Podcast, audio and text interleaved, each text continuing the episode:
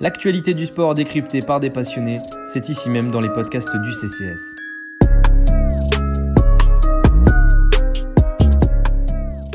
Mesdames, Messieurs, si je vous dis IndyCar, vous allez commencer à savoir de qui je vous parle. Si je vous dis que c'est un pilote français, ça va commencer aussi à, se resserrer, vous allez savoir encore mieux de qui je parle. Si je vous dis qu'il a 36 ans, qu'il est champion IndyCar et qu'il a remporté les 500 mails d'Indianapolis, vous allez évidemment savoir de qui je parle. Notre invité au CCS aujourd'hui, c'est Simon Pagenaud, le pilote français. Bonsoir Simon. Bonsoir et merci de, de me recevoir, c'est un plaisir. Bah, plaisir partagé, évidemment. Et puis, pour poser euh, les bases de cette interview, de cet entretien avec Simon Pagenaud, je ne suis évidemment pas seul. Trois, trois soldats du CCS sont avec moi aujourd'hui, des spécialistes Paul, Jimmy et Raphaël. Bonjour à tous les trois. Bonjour Clément, bonjour Simon. Bonjour Simon. Bonjour. C'est un, réel plaisir, évidemment, de vous avoir, Simon Pagenaud, avec nous dans, dans cet entretien ce soir. Euh, bon, on va séparer l'interview en deux temps, évidemment, parler un petit peu d'actu dans un premier temps. La saison d'IndyCar donc, reprend à la mi-avril. On a tout un tas de, petites questions à vous poser là-dessus. Et puis, dans un deuxième temps, on va s'intéresser plus à vous, euh, vous en tant que sportif, vous en tant que professionnel et, vous en tant qu'américain maintenant, puisque ça fait quelques années que vous êtes, vous êtes, vous êtes là-bas. Donc voilà, on va parler. Français modifié, français modifié. Bien sûr. revendiquer mon Morionnet, évidemment. Mais, euh, mais voilà, on va parler aussi de, vous dans cet entretien. On commence donc par l'actualité, on ne perd pas de temps. Et puis, euh, et puis Jimmy, je te laisse poser la première pierre. Bah ouais, bah, évidemment, l'actu, on va dire, euh, euh, chaude, c'est euh, malheureusement le report de, la saison. Et je voulais savoir, pour vous, c'est vraiment contraignant, enfin, évidemment, c'est contraignant. Est-ce que c'est. Est-ce que ça. Qu'est-ce que ça fait pour vous de, rouler sans, sans spectateurs dans les gradins comme ça c'est Ouais, c'est un, un, gros ajustement. Ce qui a été le plus frappant euh, l'année dernière, c'était notamment le, les, les, les, 24 heures du Mans, je vais dire. Les 500 miles d'Indianapolis euh, sans, euh, sans spectateurs. C'est une arène qui a tellement d'énergie d'habitude avec 350 000 personnes présentes, des drapeaux qui volent partout, les, les, gens qui sont debout et qui crient. C'est une ambiance incroyable. C'est Honnêtement, c'est la seule course qui permet de, ressentir ce, genre d'émotion. Donc, euh, grâce, grâce au public. Donc, euh, l'année dernière, on n'avait pas le public. C'était triste et dommage. Mais évidemment, euh, c'était déjà bien qu'on puisse faire la course malgré tout. Et je dirais que que ce soit IndyCar et également NASCAR ici aux États-Unis se sont très bien organisés pour pouvoir, malgré tout, avoir une compétition.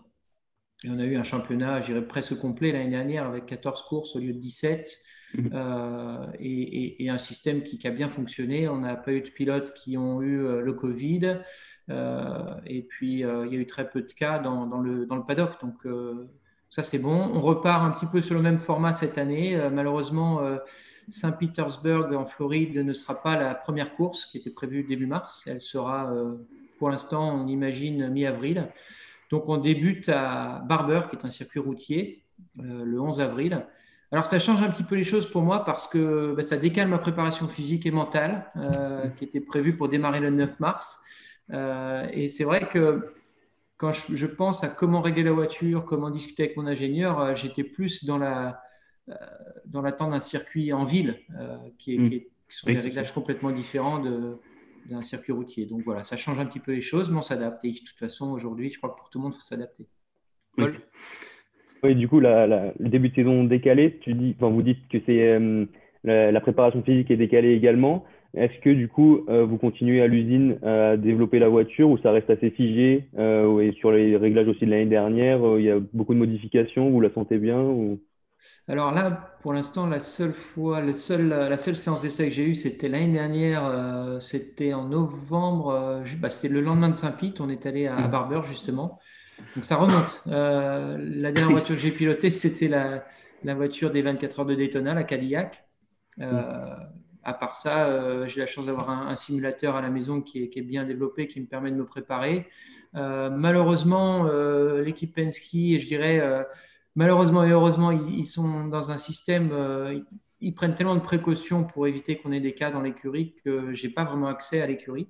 Hmm. Euh, très honnêtement, en 2020, j'y suis allé deux fois, il me semble, seulement, alors que j'habite à 20 minutes. Mais on fait beaucoup de rendez-vous sur Zoom, évidemment, ou sur Teams pour, pour préparer les séances d'essai, pour préparer les courses. Mais c'est vrai qu'on a eu beaucoup moins d'essais l'année passée. Maintenant, on a une bonne compréhension quand même de la voiture avec l'aéroscreen maintenant. donc l'écurie est en évolution constante. Les gens de l'écurie sont là-bas toute l'année, toute la semaine et on continue d'évoluer. Donc, euh, voilà. justement, vous parliez de, de l'aéroscreen. Euh, je le rappelle, c'est un, une sorte de pare-brise plus plus entre guillemets qui, qui recouvre l'avant du, cockpit. Euh, ça a été introduit la saison dernière, c'est ça? Oui, c'est ça. Pour vous, qu'est-ce que ça a changé, au moins lors des premières courses dans la voiture? Alors, le, gros changement, c'est l'équilibre de la voiture. C'est pas, euh, ça a changé l'équilibre parce que ça a rajouté du poids sur l'avant de la voiture, ce qui mm. en fait la, stabilise et lui rend euh, un train avant euh, moins mordant au milieu des virages, par exemple. Donc, on a, mm, on a, on a, une voiture qui tourne moins facilement au milieu des virages, mais qui freine mieux, qui accélère mieux. C'est surprenant. Mm. mais comme on n'a pas eu d'essai, c'était difficile de, trouver les réglages rapidement. Euh, et personnellement, c'est quelque chose qui m'a beaucoup gêné parce que la voiture, j'aime beaucoup quand l'arrière en fait tourne autour du virage. Euh, et c'est quelque chose qu'on n'a pas réussi à trouver. Donc, euh, on est en train de développer ça. On a, on a des idées là et, j'ai hâte qu'on ait une séance d'essai. Au niveau de la préparation physique, on sait par exemple dans les sports de combat, euh, on a euh, six semaines avant un fight, on est vraiment dans, un, dans un, une espèce de focus où on est, on est vraiment euh, métro, boulot, dodo, préparation, combat, alimentation, etc. Vraiment, on resserre les choses pour être prêt, pour être fin prêt pour bah, le, premier, en l'occurrence le premier jour de course. Vous, donc, ça a été décalé d'un mois. Qu'est-ce qui, qu'est-ce qui a changé? Alors, comment vous êtes adapté justement pour décaler les choses et être prêt le jour J? Alors, euh, nous, euh, enfin, moi, de mon côté, en tout cas, je me laisse entre trois semaines et quatre semaines de repos euh, physiquement. Après, je suis quelqu'un qui, adore la préparation physique, donc je continue le vélo malgré tout. Et j'ai, je dirais que je prends jamais vraiment un repos complet, complet où je ne fais pas de sport du tout. Mmh. on, a, on a repris la, musculation, évidemment, travail sur le cou, le dos, les bras, les épaules, parce qu'en IndyCar, sans direction assistée, c'est, très dur sur les, les épaules et les mains et les avant-bras. Donc, euh, euh, l'avantage, je dirais, que la saison se soit un petit peu décalée, c'est qu'on a pu euh, prendre un petit peu plus notre temps de manière graduelle. Je ne sais même pas si c'est français, graduel. ça fonctionne. De manière, de manière graduelle pour, pour, pour être vraiment prêt mi-avril maintenant. Donc, voilà, c'est le seul changement. Raphaël? Justement, vous, vous détaillez un petit peu votre préparation. Est-ce qu'au cours de votre carrière, elle a été amenée à évoluer d'une année sur l'autre? Ça fait un certain temps maintenant que vous êtes en IndyCar. Oui, tout à fait. Il y a évidemment la nutrition qui, qui change avec euh, l'âge également. Euh, euh, la nutrition, l'hydratation, il, il, y a clairement un changement dans, dans le corps avec l'âge. il faut s'adapter. Il faut, par exemple, faire plus de, de périodes de stretching maintenant, de façon à, éviter de se blesser. Donc, donc voilà, il y a ce genre de choses sur lesquelles il faut faire très attention. Les périodes de force dans lesquelles je rentre la semaine prochaine aussi, où Là, c'est de la musculation lourde euh, avec peu de répétitions euh, qui sont faites pour gagner de la force. Là également, il faut faire très attention. Et je dirais que à travers les années, les voitures en fait ont moins d'appui aérodynamique maintenant, donc on a moins besoin de faire de force. Euh, donc le poids du pilote devient de moins en moins lourd. voilà, donc on adapte, on adapte un petit peu le cardio par rapport à tout ça. on réduit la force, on adapte le cardio. Tout dépend comment évolue la voiture au fur et à mesure des années en fait, et on adapte le corps avec. Paul? Ouais, pour revenir à un plan plus sportif, euh, vous allez commencer une neuvième saison en IndyCar. Euh, vous avez remporté le titre, euh, les 500 miles. pour une nouvelle saison comme ça, l'objectif, c'est lequel? C'est vraiment focus sur, sur les 500 miles et après le championnat si c'est pas concluant ou c'est un travail vraiment de longue haleine pour, pour arriver à la meilleure position à la fin de l'année? Oui, je crois que cette année, je suis vraiment sur une dynamique de. J'ai envie d'aller chercher un autre championnat, ça c'est clair. Euh, les 500 miles d'Indianapolis, une compréhension euh, bien meilleure, je dirais, du système maintenant. Donc, euh, ça me demande bien sûr beaucoup de concentration, mais pas seulement là-dessus, sur l'année. Donc, j'arrive à, bien dissocier les deux. Mais c'est vrai qu'il y, a deux objectifs, le championnat et les, et les 500 miles. Alors, c'est un objectif, enfin, c'est deux objectifs très élevés, mais en étant avec Team Penske, on a euh, pour objectif de, de, de, remplir, euh, de les remplir. Donc, euh, donc ça va être ça vraiment être ça cette année. Raphaël? Justement, donc vous parlez des, des 500 miles, vous avez parlé d'autres circuits. C'est vrai que dans votre discipline, on alterne entre l'ovale et des circuits avec des tracés un peu différents. Qu'est-ce qui est le plus dur pour vous et est-ce que c'est difficile de jongler entre l'un et l'autre? Aujourd'hui, c'est pas vraiment difficile de jongler entre l'un et l'autre pour moi. Non, c'est ce qui est plus difficile, c'est euh, euh, c'est de passer par exemple de, de, des 500 miles d'Indianapolis où d'habitude on a, on a trois semaines d'essai, deux semaines à trois semaines d'essai sur le speedway à 400 km/h sur une piste très lisse avec peu de bosses. Et la semaine d'après, on se retrouve euh, après avoir fait une course hyper mentalement hyper difficile et physiquement également on se retrouve à faire une course à Détroit sur un circuit en ville hyper bosselé, le plus bosselé de l'année, le plus physique de l'année. Euh, donc cette transition est difficile d'un point de vue physique et mental. Euh, et elle est brutale, très honnêtement. Euh, donc, donc voilà, il y, a, des circuits, des transitions qui sont plus dures que d'autres. mais aujourd'hui, est-ce que j'ai pas vraiment de préférence pour l'un ou l'autre? Je dirais que je prends du plaisir dans chaque discipline. Euh, ce qui est de plus en plus dur, c'est qu'il y, a un gros, gros niveau et sur les circuits routiers, il y a parfois 5 millièmes fait une grosse, grosse différence sur un week-end en qualification euh, parce que si on arrive à passer dans le, dans le, fast, euh, fast 6, donc les six premiers pilotes en qualif, ça change complètement la, dynamique du week-end par rapport à, à démarrer 12e. Donc, c'est là où ça change beaucoup. Jimmy?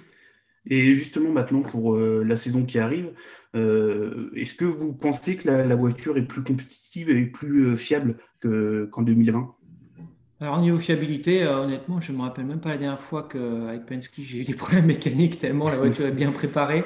et ça, c'est le gros avantage des, grosses équipes comme Penske qui, sont, qui ont trois voitures identiques et, préparées avec des pièces neuves à chaque course. C'est vrai que c'est un gros avantage. Euh, maintenant, euh, on est en, développement constant sur la voiture, que ce soit un point de vue aérodynamique, suspension.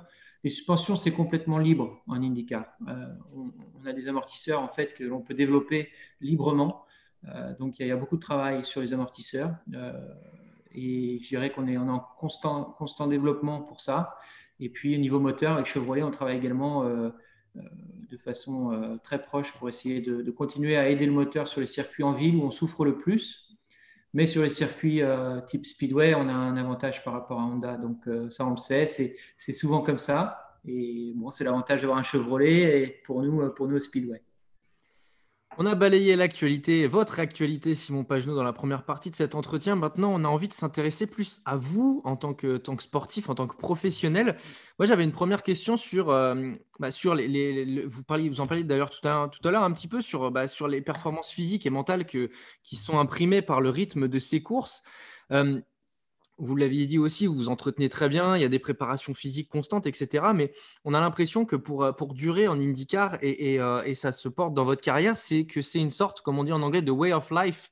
C'est vraiment un état d'esprit tous les jours d'être euh, professionnel. Alors, ma question, elle est simple. Comment on le devient professionnel et surtout, comment on comment on l'affine pour l'être encore plus? Alors, devenir professionnel en sport automobile, en général, c'est la question? Oui, oui, c'est ça. Oui, comment vous, en fait, vous l'êtes devenu et, euh, vous l'avez. Ah, je pense que c'est une question d'opportunité. C'est un petit peu comme tout métier, en fait. Il faut, euh, faut être là au bon moment. Euh, moi, personnellement, je me suis battu. honnêtement, il y, a eu, plusieurs périodes où j'ai pensé que le sport automobile allait s'arrêter et que j'allais sûrement revenir en France et, faire un autre métier. Très franchement, j'y ai pensé plusieurs fois dans ma carrière. je me rappelle de début 2008 où c'était vraiment mal parti puisque euh, j'avais aucun volant en avril. je me rappelle de 2005 où j'ai décidé de partir aux États-Unis parce qu'en Europe, les portes étaient complètement bloquées euh, vers la F1. Donc euh, voilà, c'est des décisions qu'il a fallu prendre qui étaient osées. puisqu'en 2006, je pars pour les États-Unis. En 2008, je décide de réorienter ma carrière vers l'endurance. Et à chaque fois que j'ai fait ça, en fait, ça a permis à ma carrière de, repartir et, de, de, prendre une plus belle ascension encore. Donc, euh, je pense que voilà, j'ai eu euh, un petit peu de chance dans mes décisions. Je pense qu'il faut toujours avoir un peu de chance dans la vie. Euh, j'ai eu de bonnes opportunités, mais j'ai travaillé jour et nuit et j'ai appelé des gens, je les ai, je dirais, ennuyés au téléphone pour qu'ils me, donnent des opportunités. Ça a marché. mais c'est vrai que ça a été de, de longue haleine et sans relâche. et encore aujourd'hui, mon motto est parfois à, tort, hein, c'est de, je pense vraiment que le travail paye, mais parfois je le fais un peu trop, euh, et, des fois ça me me sert pas forcément. Donc euh, voilà, euh, pour moi ça a été ça, ma, carrière a été de travailler beaucoup et, d'espérer d'avoir un retour ensuite. Et même, en dehors de ça, cette professionnalisation, elle se fait aussi d'un point de vue euh, alimentaire, au niveau du sommeil. Voilà, enfin, c'est une gestion euh, millimétrée en fait euh, de, la carrière. Comment est-ce qu'on comment est-ce qu'on gère ça et aussi comment est-ce qu'on bah, comment est-ce que tout simplement on n'est pas fatigué parfois peut-être par ce monde professionnel qui doit être assez éprouvant, on imagine? Ah, ça l'est fatigant, ça l'est fatigant, mais il faut justement, ça fait partie d'un équilibre en fait. Et, c'est rigolo cette question parce que c'est des discussions que j'ai euh, quasiment tous les jours en ce moment avec mon, agent, par exemple, mhm. pour essayer d'organiser autour de moi une équipe qui, euh, pas Pensky, hein, l'équipe Simon Pagenaud, mhm. pour, euh, pour s'assurer qu'on extrait un maximum de moi-même. Donc, il y a la partie mentale qui est très importante puisque c'est mon cerveau qui dit accélère, freine, tourne. c'est mes yeux qui, qui, regardent au bon endroit. Donc, pareil, il y, a, il y, a, aussi des recherches faites sur les yeux pour, pour comprendre comment mieux exploiter sa vision. Euh, la partie physique, euh, il y a la partie, très honnêtement, dont on est en train de, hmm. ce qu'on est en train de faire, la partie communication, la partie marketing. Et il ne faut pas oublier que moi, c'est aux États-Unis, mais également en France. Donc, euh, il, y a, il, y a, des personnes qui travaillent avec moi en France et des personnes aux États-Unis. Et je suis au milieu de tout ça. et je suis vraiment le, le patron de l'entreprise. Donc, ce qui est difficile, c'est de ne pas dédier trop de temps pour l'entreprise et pas assez pour le sportif. Euh, et, c'est là où les choses deviennent compliquées quand on devient vraiment professionnel euh, très haut niveau, c'est de réussir à, bien organiser son temps de façon à malgré tout rester serein à l'intérieur, sans stress, euh, parce qu'avant tout, mon vrai métier c'est d'être pilote et pas mm. patron d'une entreprise. Donc voilà, mais là, c'est vrai qu'à un moment donné, pour un pilote, et on, le voit sur certains pilotes en F1 notamment, ça devient compliqué à un moment donné de réussir à s'organiser. Il faut avoir les bonnes personnes autour de soi pour et puis, il faut savoir être curieux aussi pour, euh, pour évoluer dans le bon sens. Paul Vous disiez euh, qu'en 2005, du coup, vous êtes parti aux États-Unis parce que les voies vers la F1 étaient bouchées. Euh, au final, vous avez eu une très belle carrière aux États-Unis et tout. Est-ce que c'est un regret de pas être allé en F1, mais ou alors finalement la carrière que vous avez eue, ça, ça a complètement effacé cette entre guillemets échec parce que finalement il n'y en a pas eu? Et est-ce qu'on peut espérer vous voir revenir en Europe pour quelques piges, notamment au Mans, quand on sait la nouvelle réglementation qui arrive et qu'on sait que vous avez déjà couru là-bas alors, ce qui est, euh, c'est une très bonne question, très très bonne question. Euh, et depuis le départ, très bonne question à tous, euh, merci. Et puis ça change un peu aussi des questions habituelles, ça fait plaisir. alors, ce qui est intéressant, c'est ça, c'est que il y a beaucoup d'excellents pilotes dans le monde. Il y en a plus que ce qu'on voit à la télé. il y a des pilotes en GT qui sont meilleurs que certains pilotes de F1 je remettrai ma main à couper et je le sais, je l'ai vu. Euh, mais encore une fois, tout dépend des opportunités. J'ai, euh, très honnêtement, j'ai pas eu les opportunités, oui et non. Peut-être que j'étais pas prêt au moment où, euh, où m'approchais de la F1. Je pense honnêtement, après, avec le recul aujourd'hui, que j'étais pas, euh, pas prêt pour, pour la F1.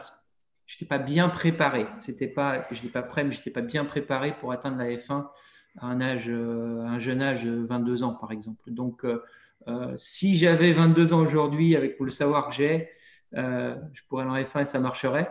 Mais, mais voilà, ma route était différente. Il a fallu justement que, que les portes se ferment pour, ouvrir l'esprit et, penser à autre chose et, et devenir encore plus un meilleur professionnel. Donc, ça a été un mal pour un bien. Et puis, ma carrière aux États-Unis, honnêtement, est encore plus belle que ce que j'avais rêvé. Donc, aucun regret aujourd'hui. C'était, c'était mon parcours. Raphaël? Du coup, euh, là, on parlait un petit peu de, F1. Le, sport auto, il se décline sur euh, différentes formes. Il y a vraiment beaucoup de disciplines.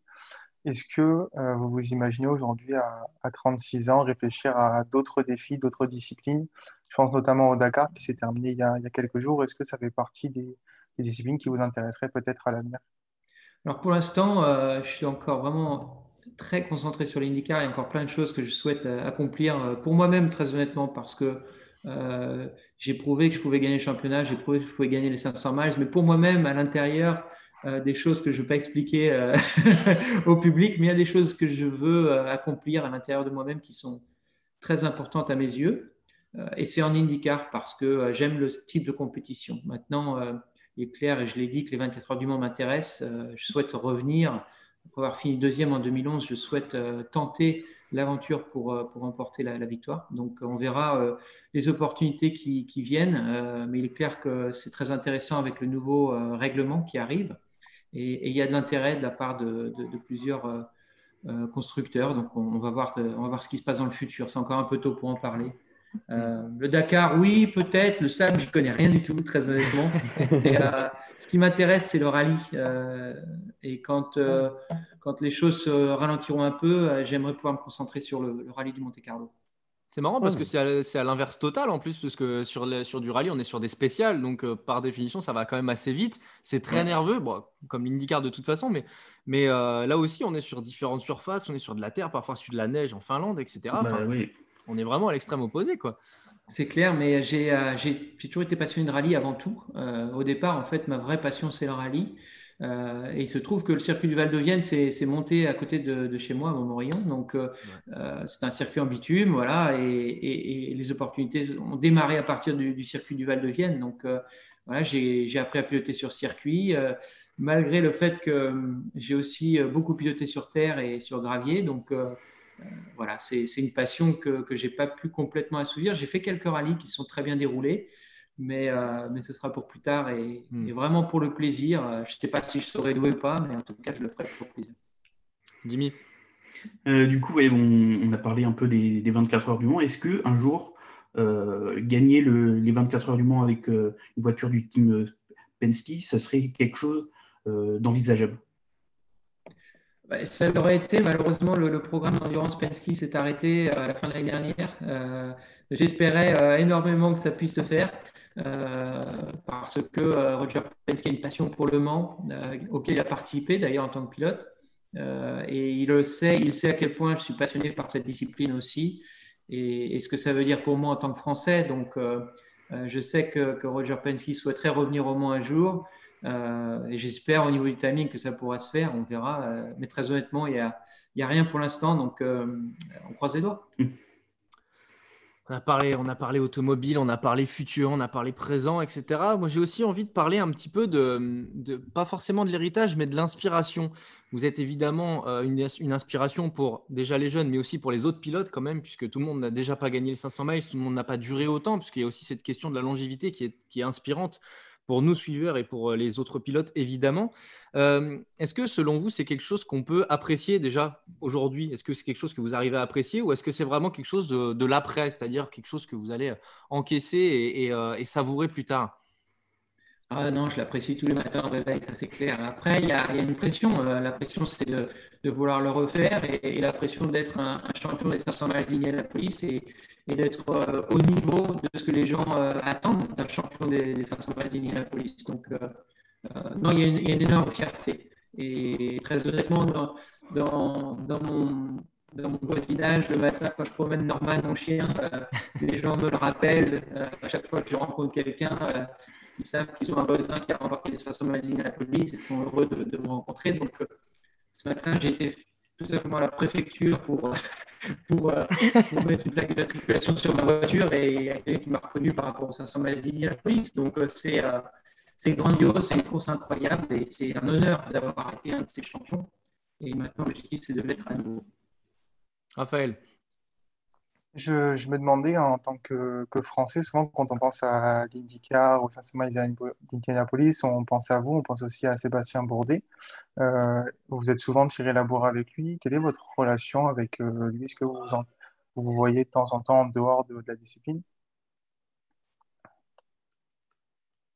Euh, Oui, bah, avec Sébastien, on s'entend très très bien. C'est un, très bon ami et, Sébastien m'a aidé à venir aux États-Unis au départ. Donc pour moi, c'est c'est quelqu'un euh, à qui je tiens énormément et puis, euh, et puis voilà, on, a une très bonne relation. Après, en piste, en en piste, en piste, c'est chacun pour soi. Mais, euh, mais c'est clair que c'est un, un, mec extra et, qui a beaucoup fait pour moi, donc ça, je, le garderai toujours dans mon cœur.